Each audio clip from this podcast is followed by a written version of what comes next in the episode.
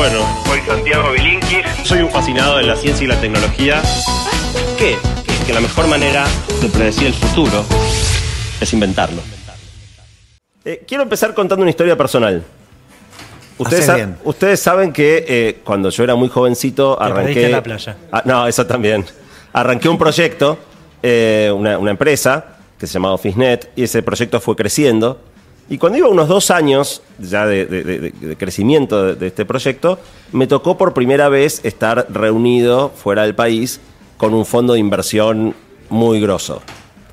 Y empezó la reunión y a los dos minutos me estaba pegando un baile el tipo, pero pegando un baile. Me encanta, me encanta Eh, esto. ¿Pero por qué baile? I- ¿Iban a negociar? ¿Vos les ibas a pedir capital? ¿De qué era la reunión? estaba- Lo yo- que se sí, pueda la- saber. la, ¿no? idea era, era buscar oportunidades de, de- de cosas para hacer conjuntamente, con inversión. Eh, y, y a los dos minutos yo me di cuenta que, que estaba jugando, o sea, de- del otro lado tenía Messi y yo era... Era Ramón eh, Santamarina contra el Real Madrid. Completamente. Y en ese momento el tipo justo lo llama a una secretaria, le dice, tengo que tiene que tomar un llamado, sale un minuto de la sala y yo me quedo solo.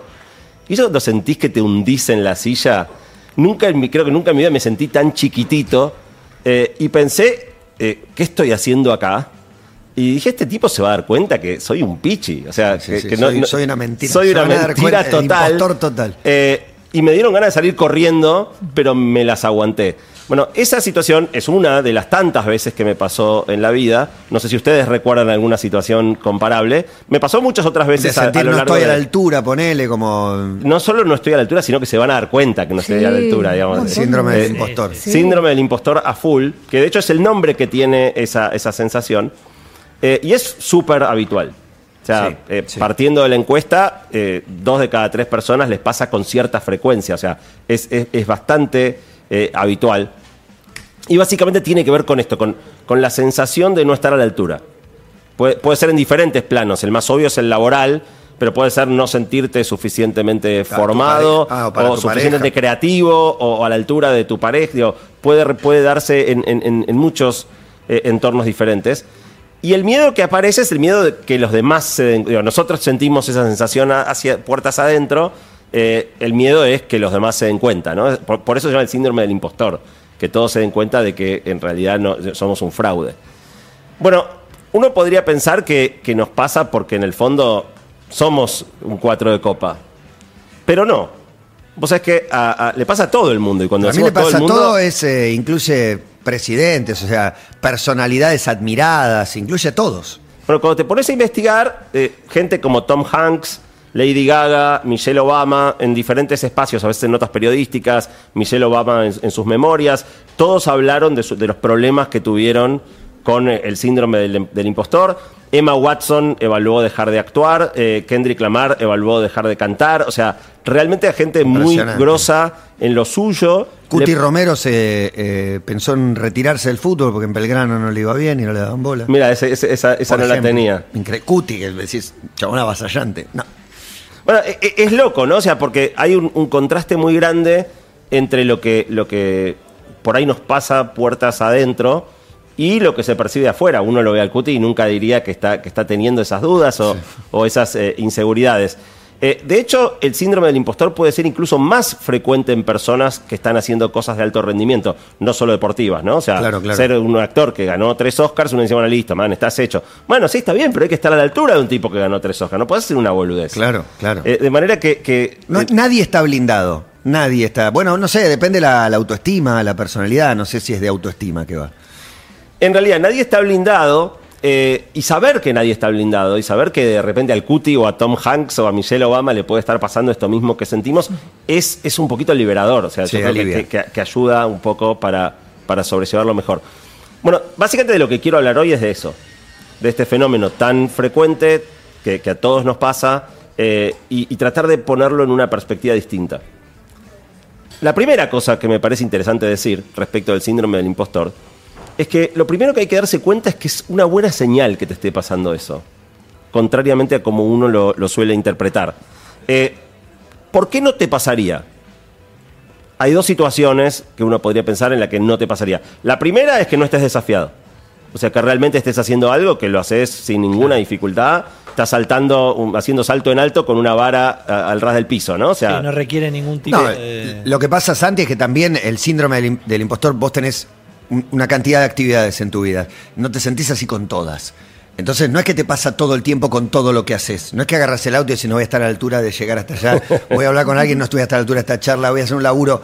Digo, en general confías en que podés hacer lo que tenés que hacer y en algún momento te ataca el, uy, esto es una vergüenza, se van a dar cuenta todos. bastante seguido nos ataca, obviamente, en, en- en- en planos puntuales de la vida, ¿no? O sea, por ahí estás bárbaro con tu pareja y te pasa en el laburo, por ahí estás bárbaro en el laburo y te pasa con, Sí. con, con tu pareja o con, o con cosas creativas. Eh, pero lo digo, puede pasar que si no te está pasando es porque no te estás presentando desafíos suficientemente interesantes o porque perdiste el cable a tierra. O sea, si realmente estás desafiado y no conectás con los problemas y, las dificultades del desafío que tenés adelante, también es una cosa mala. Con lo cual, eh, si aparece, lo primero para mí es interpretarlo como una buena señal, que es, tengo un desafío adelante y tengo registro de ese desafío. Me estoy dando cuenta de la, la exigencia que, que enfrento. Entonces, en la medida en que uno eh, se, se plantea metas desafiantes, pero no imposibles, yo creo que tener un poquito de nervios, un poquito de inquietud, eh, en el fondo es, es una buena señal. Y por lo tanto, lo que tendríamos que hacer como objetivo no es tratar de, de- de hacerlo desaparecer, de que nunca nos pase, sino saber qué hacer cuando te pasa, cómo convertís a esta sensación de, de nervios en un, en un aliado, en un motivador. Les voy a poner un ejemplo. Yo doy muchas charlas. De hecho, hablábamos con, con Emi fuera del aire sobre la charla que di en TDX Río de la Plata, en el Movistar Arena, 15.000 personas. Y a veces antes de dar charlas me pongo nervioso. O sea, a veces no, pero, Eh, pero eh, no, muchas suena veces sí. normal. Muchas veces sí, ¿viste? antes de subir al escenario estoy, estoy bastante nervioso.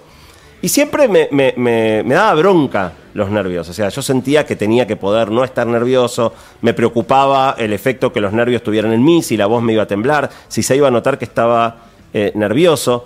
¿Qué son esos nervios? Bueno, básicamente es el cerebro generando adrenalina. El cerebro percibe que hay un peligro y te enchufa adrenalina. ¿Qué hace la adrenalina?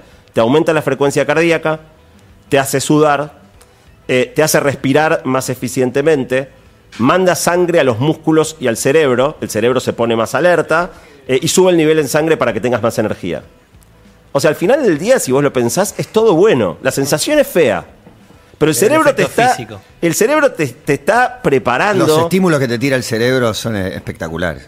eh, está haciendo todo su laburo. Sí. Te sí. está poniendo está en- ayudando. En, la mejor. Exactamente. Entonces, hace un tiempo empecé a hacer eso. O sea, cada vez que yo estaba por subir al escenario y sentía nervios, en vez de eh, entrar en el círculo Cerebro, vicioso ayúdame. de. eh, me está ayudando directamente, gracias.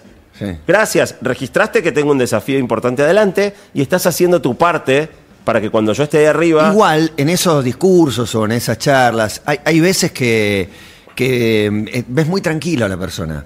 O Messi yendo a patear el primer penal de la serie contra Francia. Con Francia arriba, gol de Mbappé, va caminando, mira a la gente. Yo creo que hay una te- te adrenalina. voy a También contar van una- 120 minutos de juego, ya iban. Te voy a contar una de Messi. No, no pude validar que sea verdadera, la busqué bastante, pero, pero tiene sentido. No sé si notaste que muchas veces Messi, cuando va a patear un corner, por ejemplo, va haciendo jueguitos con la Sí, pelota. sí. Eh, y leí en un lugar que él, él lo hace cuando se siente inseguro, cuando lo están puteando mucho afuera de la cancha. Eh, cuando él esté inseguro, empieza a hacer jueguitos porque sabe que le salen muy bien. Y es la manera que él tiene de, de mostrarse a sí mismo su propia capacidad para agarrar confianza Son y- cinco, y, hacer lo cinco o que, seis jueguitos, sí, pero ya está tranquilo con y- eso. y- y fi- entonces, fíjate que incluso Messi, o sea, uno lo mira de afuera, no sabemos qué estaba pasando. Digo, sería interesante charlar con Sí. Messi qué pensó cuando iba caminando y cuán tranquilo o no estaba. Lo que yo no Eh, sé, Santi, es si puedo racionalizar tanto eh, esta idea de salir al escenario, de agradecerle y registrar estos efectos que está teniendo mi cuerpo en ese momento. Que no me gane, ¿entendés? Que no me abrume eh, los nervios en ese sentido. Eh, en realidad es una decisión consciente, o sea, a mí se me ocurrió esta idea eh, y dije, ok, la próxima vez que me pase, me tengo que enfocar en, en sentir que esto es bueno para mí. Que me está preparando. No entrar en el círculo vicioso de puta, estoy nervioso, se va a notar, porque los nervios me ponen más nervioso y más nervioso y, y que te vas Bueno, al carajo. no sé de qué Eh, depende que te agarren esos nervios. De alguna manera, Sandra Rossi de algo de esto hablaba cuando explicaba que Montiel respiró antes de ir a patear su penal. Sí, también, como... M- Messi también lo hizo, digamos, que no fue entrenado por, por, por River ni por Sander Rossi. Pero sí, no, no, no termino de entender de qué depende que te pongas más nervioso una vez que otra. Eh. Pues hay, hay hechos parecidos donde en uno estás nervioso y en otro no. completa- completamente. Ahora, para mí la, la- la clave, digo, y pongo acá en, en- en- en serie esta- estos nervios con, con lo que sería la sensación del síndrome del impostor o, o con, con la exposición y que alguien se dé cuenta que no estás a la altura, eh, para mí la clave es convertirlo de enemigo en aliado Eh, y usarlo como motivador. ¿Y cómo? Es racionalizando, pero también es un tanto irracional. Yo quiero sacarle el miedo a, a una persona que tengo al lado y ese y se lo quiero sacar con racionalidad y el miedo es absolutamente irracional. Entonces no no no no consigo el objetivo. ok. Eh, en definitiva, es racional, pero es racional.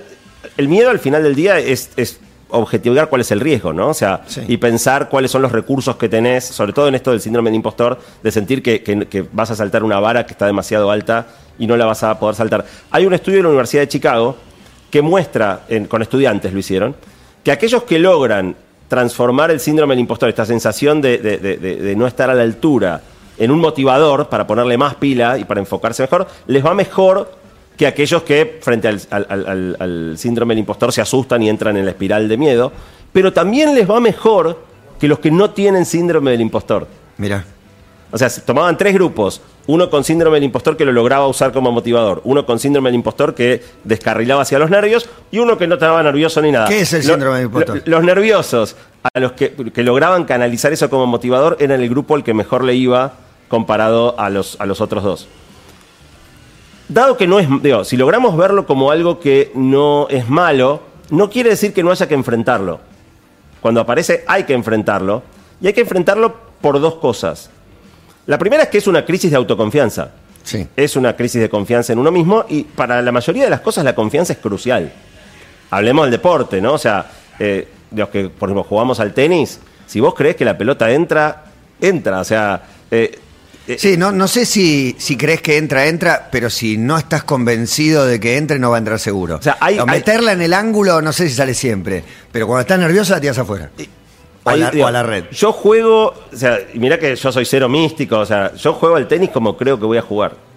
Y casi siempre creo que voy a jugar mal y, y se cumple. Ahora, algún día que vaya a saber por qué corno, creo que todo lo que le pegue lo voy a meter, la confianza me hace hacer las cosas bien. Y la confianza Eh, es todo. eh, eh, es eh, todo la confianza. Bueno, por eso, por eso, por más que aparezca el síndrome del impostor y no sea necesariamente algo malo y podemos interpretarlo como el cuerpo preparándonos, hay que, hay que enfrentar esa falta de confianza eh, y- y evitar ver la vara mucho más alta de lo, que, de lo que realmente está. La segunda razón por la que es importante enfrentarlo cuando aparece es que te impide disfrutar buenos momentos. O sea, en algún sentido, eh, bastan- bastante, evidente, ese día en esa reunión con ese inversor, yo estaba cumpliendo un sueño y en vez de estar Disfrutándolo. diciendo, qué groso que estoy acá, tenía ganas de salir corriendo, diciendo, ¿qué diablos hago acá? ¿Cómo corno llegué a, a este lugar? Es que lo que vos tenés ganas de hacer, tu sueño es dedicarte a la música, vamos a poner un, un- un fin así. eh, estar estudiando un instrumento ya es cumplir el sueño, no es que llenar la cancha de River es el sueño, ¿entendés? O sea, eh, estar aprendiendo a tocar, estar empezando a componer que no te sale, eso es Tenés que verlo con una mirada por ahí, pasa más a los 50, no sé, con una mirada completa, pero vos estabas cumpliendo tu sueño, vos ya estabas ahí, obviamente que querés que te vaya bien en la reunión, pero estar ahí ya era. Eh, eh, eh, era, era un punto de llegada. Después el camino obviamente sigue, pero era, era un, un checkpoint, ¿no? Como en los juegos de manejo, era cruzar un checkpoint que, que nunca soñé que iba a cruzar. Eh, y en vez de estar pudiendo disfrutarlo, estaba simplemente conectado con, con- con el peligro, con los nervios, con, con el malestar. También usaste la expresión me, me estaba bailando, y es como pone algo en perspectiva como si fuera de competencia, que no, no sé si es exactamente una competencia tampoco, o sí, digo, hay algo, había para ganar y perder seguramente, pero ¿por qué usaste el término me estaba bailando el chabón? Porque, porque el control del juego lo tenía 100% él. Yo, o sea, él, él Vos hacía- respondías él a lo que las él- preguntas. él proponía y vos Yo- respondías. Claro, él, estaba llevando la reunión para donde quería y yo digo, tirando manotazos para tratar de mantenerme a flote. Y de nuevo, que no se note que era un pichi. Eh, hay un tema muy importante en esto que decís de la, comparación. En, la encuesta que hice preparando la columna salió muy fuerte cómo esto se ve amplificado por las redes. Eh, la, enorme mayoría, 80% de la gente cree que las redes acentúan mucho esta sensación de inseguridad eh, en nosotros. Y por eso es clave con quién te comparás, ¿no? De esto hemos hablado muchas veces en, en diferentes columnas, en diferentes temas. Las redes te proponen modelos de comparación que en general son inalcanzables, son irrealistas y que eh, disminuyen la percepción de, de No. los propios eh, logros. Acentúan tu falsa percepción sobre el éxito ajeno, también, sobre todo. ¿no? Por ahí Emi me dice, no, la otra estaba hecha mierda, no paraba de llorar, de llorar y subí una foto de un café con leche y me escribieron 10 pensando que soy la mina más feliz del planeta. Y no, eh. Bueno, es que nadie sube la, la foto llorando. Digo, todos lloramos, nadie sube la foto llorando. Pero, ¿no? bueno, O sea, pero cuando ves otro, atardecer, plato de comida, relación, Qué buena vida. todo es tan maravilloso porque vos le pones esa carga. Bueno, fíjate, por ejemplo, algo, algo que a mí me gustó mucho. eh, vos hablabas antes de, de- de tocar música, de subir al escenario, Sí. en. Me encantó cuando fui a ver a Coldplay, que dos veces arrancó una canción y el flaco dijo, está saliendo para el orto, paren, paren, paren, paren. De nuevo, vamos vamos nuevo, vamos vamos nuevo, no, no nos está saliendo. Me pareció buenísimo. Sí, sí. Me pareció genial que, que- que en vez de tratar de ponerle garra, disimular, te dije, pará, no, no, no está saliendo bien. Bancamos un minuto, vamos de nuevo. Eh, le pasa a, a Chris Martin, si le pasa Sí. a Chris Martin, ¿por qué no le va a pasar a, a- a cualquiera de, de nosotros? Algo clave igual es entender que uno no- en- cuando está con síndrome del impostor no se compara con los demás, sino que se compara con lo que crees que los demás creen de vos. Ven de vos. Eh, eh, o sea, es, es un, es un doble espejo. Es que creo yo que el otro cree de mí. Es otro consejo que he dado, que he dado mucho a- hacia abajo. Digo, todo eso que ves vos, lo ves vos solo. Nadie está mirando eso, Y nadie pero- piensa eso de vos. Te estás liquidando. Creo que nada pesa más que lo que uno piensa sobre uno mismo. Es como, por más que vengan de afuera y te digan, Sí, si vos estás pensás, re preparado. tengo Ay, el no pelo horrible no y todos se van a dar cuenta, llegás y es, sorry que viene con el pelo horrible. Y ahí te empiezan a mirar el pelo pelo. horrible, que no sé, no sé de qué hablas. Totalmente. eh, y, y eso es, digo, sacarse ese, ese paquete de encima es, es- es crucial. Igual es importante mencionar, hay varios estudios científicos también, que muestran que los grupos que tienden a ser más ninguneados socialmente, ciertos estereotipos eh, en, en- en- en- algunos roles, tienden a tener mucho más síndrome del impostor. Por ejemplo, eh, pasa, eh, es más frecuente en las mujeres que en los varones, un poco porque nuestra sociedad tiende a, a- relativizar la capacidad de las mujeres en ciertos ámbitos injustamente. En la encuesta salió bastante marcado, es más alto en las mujeres que en los varones, digo, en muchas Estadísticamente. pero también en la encuesta que, que hice yo. Eh, es más fuerte en los grupos eh, socioeconómicamente más vulnerables. Eh, hay algo de que te hayan convencido a lo largo de tu vida de que no vas a poder, que hace que después esas crisis de confianza se, se produzcan con, con mayor frecuencia. Por lo tanto, es muy importante promover modelos de éxito diversos y modelos de, de- de éxito alcanzables, ¿no? O sea, ver eh, historias imposibles no, no funciona. Eh, es loco porque yo siempre fui muy opuesto, en- organizando, por ejemplo, TDX Río de la Plata, a la idea de tener charlas motivacionales. La charla típica de... ¿Te fuiste de- de- entregando? No, pero preparando la columna encontré varias investigaciones que mostraban que hacen muy bien. No tengo Que, duda. que- que la charla correcta, de nuevo, no es este, yo que eh, Schwarzenegger subiendo el Everest, porque yo no soy Schwarzenegger.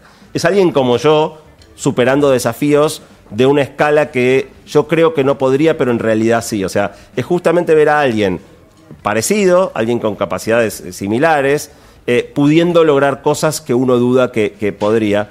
Y me dejó pensando, o sea, eh, hay un estudio de la Universidad de Michigan que, de nuevo, ponían gente a mirar charlas de, de, historias de éxito de personas superando obstáculos y eso les aumentaba mucho la confianza en su propia capacidad y la persistencia frente a cuando los obstáculos se les presentaban. Así que pensando hacia adelante, en una de esas, en, en de la Plata, este, este estilo de charla que a mí me parecía superficial, me parecía este, muy, muy, muy, No, me gust- me gusta muy el- voluntarista. Me gusta el giro que dio la- lo motivacional y la autoayuda, porque yo también lo tenía catalogado en un estante mm, peyorativamente, lo, lo- lo- siempre lo miraba.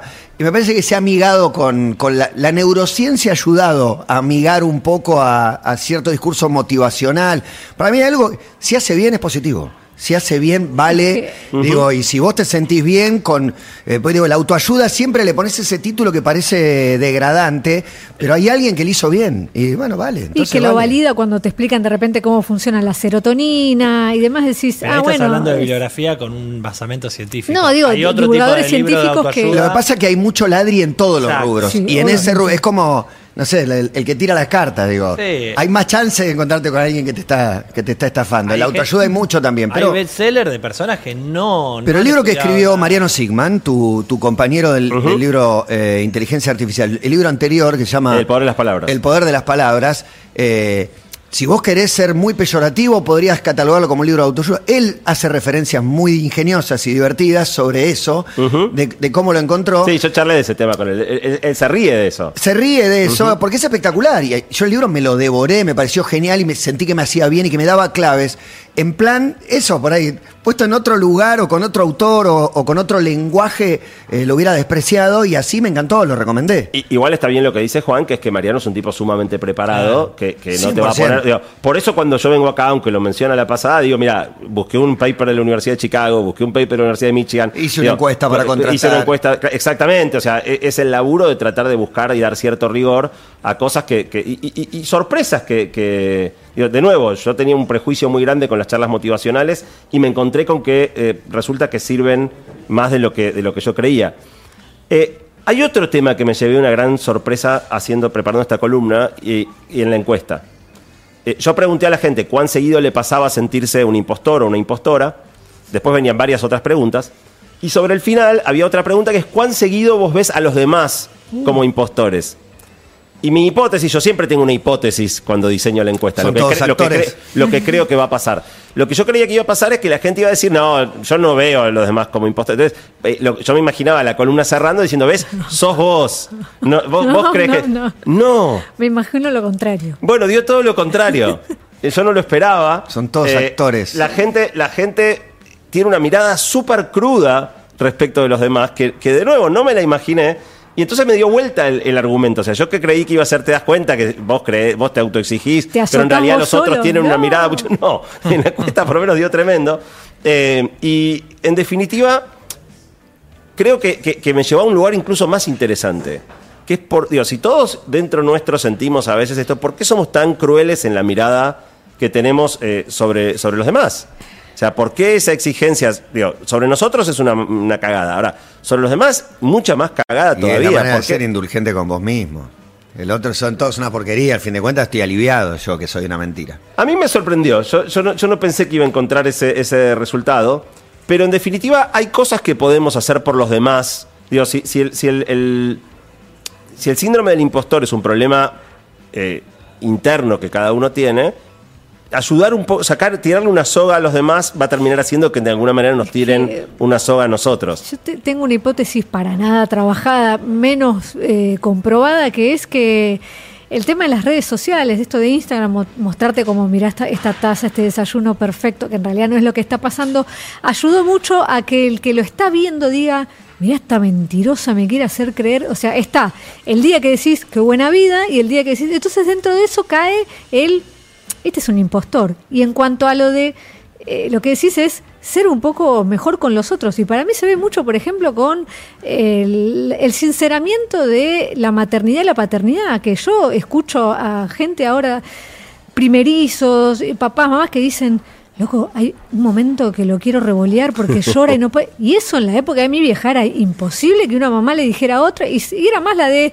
uy, mi hija no duerme muy bien, a la mía duerme perfecto. Dale, tirale una soga. Y me parece que eso sí se sinceró un poco. Eh, yo, yo cuando tenía chicos chiquitos ten- tenía una frase que es eh, un padre normal, y el padre por mí, ¿no? Pero una, una madre normal eh, no es aquella que nunca pensó tirar a su hijo por la ventana, sino aquel que lo pensó pero no lo hizo. Exacto. Obvio, es, es la prueba de, de- de que sos un padre presente, que un día no lo aguantás más, que querés que se lo lleve. Que- que es una Para mí hay otra, otra cosa que, que tercia y que está buena eh, dentro de un ámbito que también es malo. porque digo, estoy rescatando cosas que en línea general no me gusta, que es eh, este el show de la víctima, no sé cómo llamarlo. Viste que la víctima es el nuevo héroe, todos son víctimas. Te viene el modelo masculino, no sé qué, diciendo, no, no, pero a mí me hacían bullying cuando tenía cuatro años. Como todos cuentan eso. Trae algo bueno también, de que un montón de gente se libera, cuenta. Digo, hay tanta gente con crisis de ansiedad, de nervios, de autoestima y demás, que me resulta ciertamente contenedor que hoy esté liberada la posibilidad de, de mostrarte vulnerable, digamos. Y, y en otra época era imposible.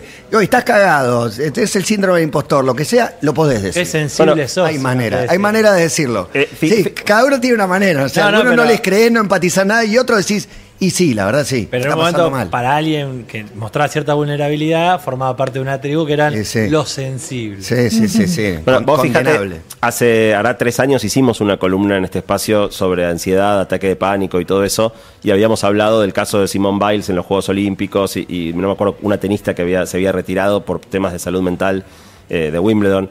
Eh, y después de eso hubo varios casos resonantes, por ejemplo, Tini dando un recital y quebrándose en el escenario. digo, Sí. Y, y lo loco es que ella podría haberse ido, podría haber simulado, y eligió vivirlo ahí.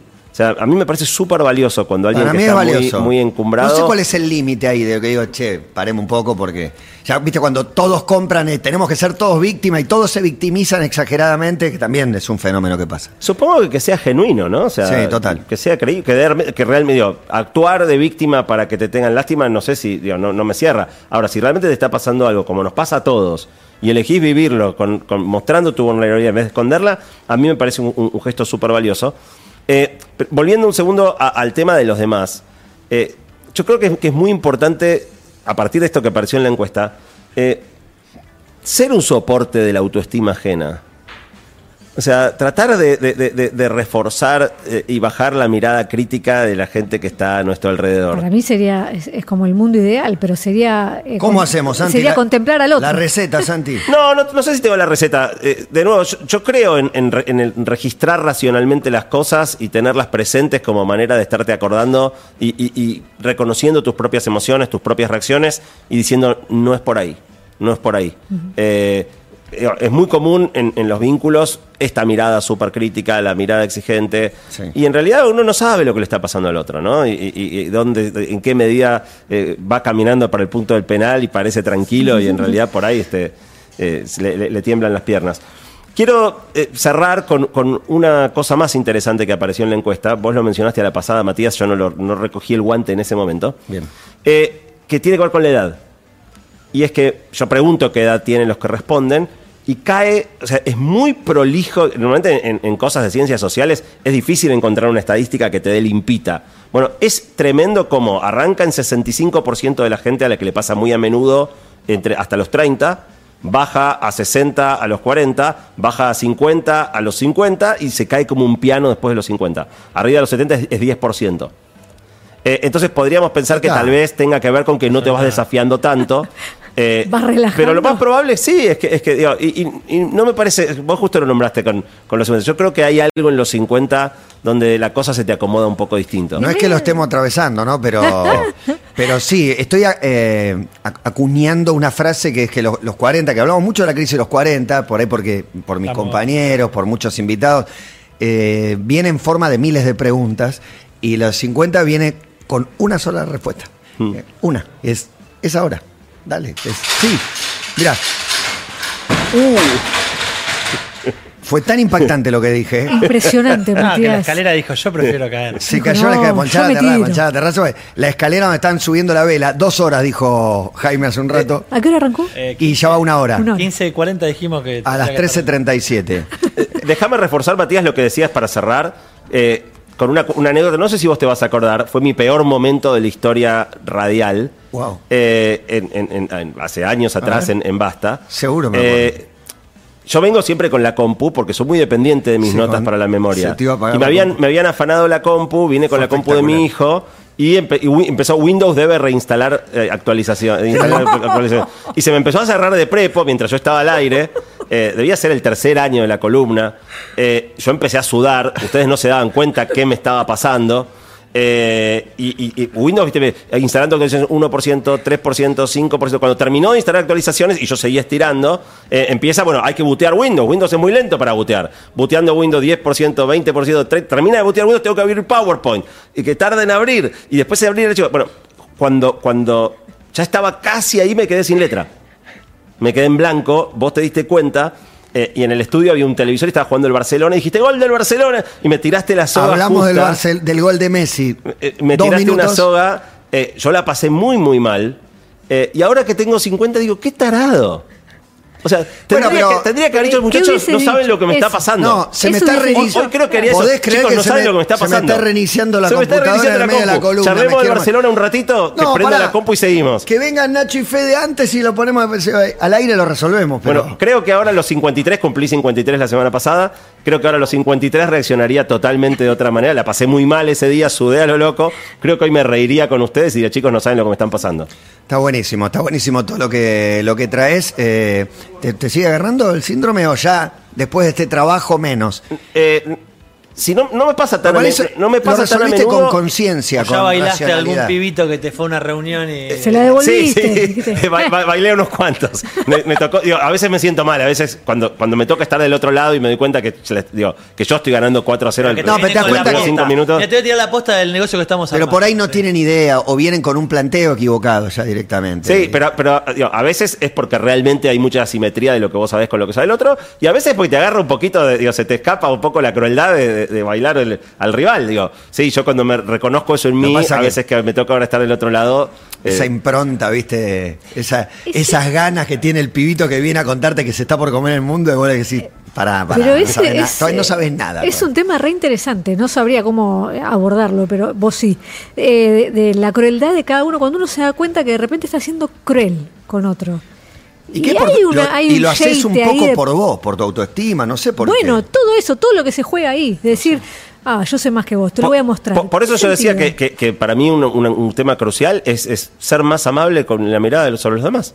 Que fue mi- mi- una de mis grandes sorpresas de preparar esta columna. Bueno, se acaba ahora sí la temporada número 12, Se acaba la 12 tempo- años. Es increíble. Va Increíble. para- Va para el camino de los Sims. Eh, son tres Sí. mundiales. tres mundiales, una Tres cosa, mundiales. una cosa increíble. Mi sueño, eh, ahora que te veo, porque acá dice que ahora vamos a jugar al 21, no tenemos rivales, se bajaron, se acobardaron dos rivales que teníamos. Clemente de vacaciones. Y no tengo compañero, pues está Clemente. Mi sueño es jugar, no te voy a hacer jugar ahora, que tranquilo, no te estoy comprometiendo al aire. Me- me- me- pero digo, jugaría hoy, un 21. Hoy no puedo, pero, pero otra vez me Todos encantaría. ¿eh? apostarían a que es un gran jugador, pero las preguntas son cualquier cosa, así que es muy difícil. Sí. Pero me encantaría jugar todos contra con Santi. o contra Santi. Creo que Todavía haría, no haría sé. una lectura de la situación y de las opciones que tiene y todo como para sacar muchas correctas.